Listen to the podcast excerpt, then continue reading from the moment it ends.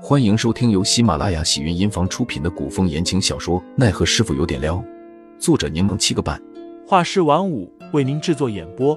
一场古言爱情、官场恩怨的大戏即将上演，欢迎订阅收听。第六十一章，你是祸水上。这个飞鹰怎么回事？说话夹枪带棒的。陈云斌无奈的叹气，见杜潇潇沉默，生怕对方误会。又帮着解释道：“可能是上次的事情对他的刺激太大了，所以才会说话这般冲。潇潇，你千万别往心里去。”杜潇潇朝着陈云斌笑笑：“我理解。好了，你一会儿记得送送飞鹰，我那柿子还没吃完呢，我就先回去了。”杜潇潇一转头就变了脸色，眼底满是失落怅然。上官飞鹰是杜潇潇出了天启宗第一个认识的朋友。因为是孤儿被领养的关系，他从小很缺爱又自卑，所以杜潇潇其实很看重朋友。虽说养父母总体来说对他还不错，但他依旧是内向的性子，在学校也很少有朋友，平时大多是一个人。然而穿越过来之后，杜潇潇就犹如戴上了面具，又被杜轩奇与天启宗上下宠着，便可以肆无忌惮的释放情绪，成为了那个自己以前一直渴望成为的社牛，被所有人宠爱的公主。不过，他后来性格的形成，也多少有一点尹潇潇本性在其中影响的原因。繁星满天，月如银钩。少女捏着红泥小酒坛，坐在屋脊之上，清冷的月光将少女的脸镀了一层釉，那卷翘的长睫，仿若洒上了星光，更显清丽脱俗。凌寒无声的在少女身边落座，声音轻缓，带着几分责备的问：“怎么又喝酒了？”之前不是答应我不酗酒的吗？我没有酗酒，只是一小坛。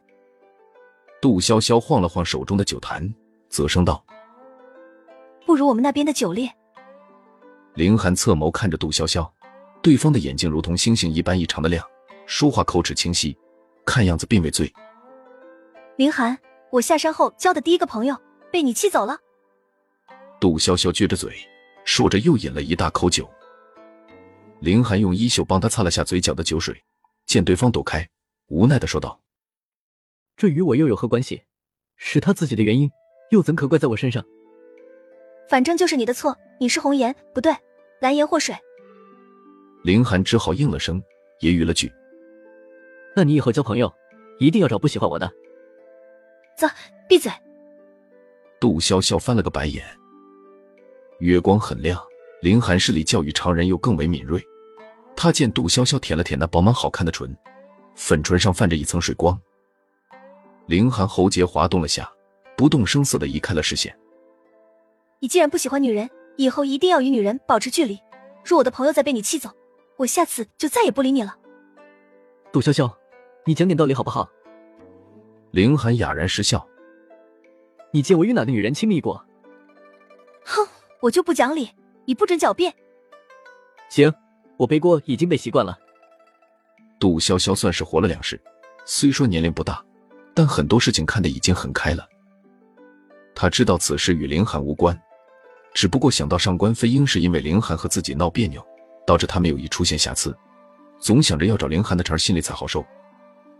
凌寒拿过杜潇潇手中的酒坛，饮了一小口，还没待杜潇潇反驳，便说道：“这酒不是和我们那边差不多吗？你怎么还说不够烈？”杜潇潇见他用自己的酒坛喝酒，不知为何心里总感觉有些不对劲。他思索半晌，忽然觉得这个举动在开放的现代社会都显得过于亲密了些，更遑论在古代。杜潇潇又将酒水抢了过来。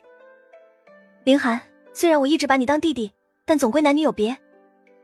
杜潇潇语重心长的说道：“虽说你我算是姐妹，但你与我同饮一壶酒，也不太好。”凌寒咬了咬牙，一把捏住了杜潇潇的脸。谁是你弟弟？谁又是你姐妹？我看你怕是喝多了。说着，还抢走了杜潇潇的酒坛，当着他的面一饮而尽。杜潇潇没想到凌寒这么幼稚，可凌寒仰起头饮酒时，那清晰的下颌线与滑动的喉结，看的人有点心猿意马。我去，肯定是因为自己母胎单身的原因，要不然就是受酒精的影响。不然他怎么会觉得凌寒的喉结性感好看，甚至起了色心？这可是乱伦，大逆不道，大逆不道啊！杜潇潇快速站起身，说自己累了，匆匆逃离现场。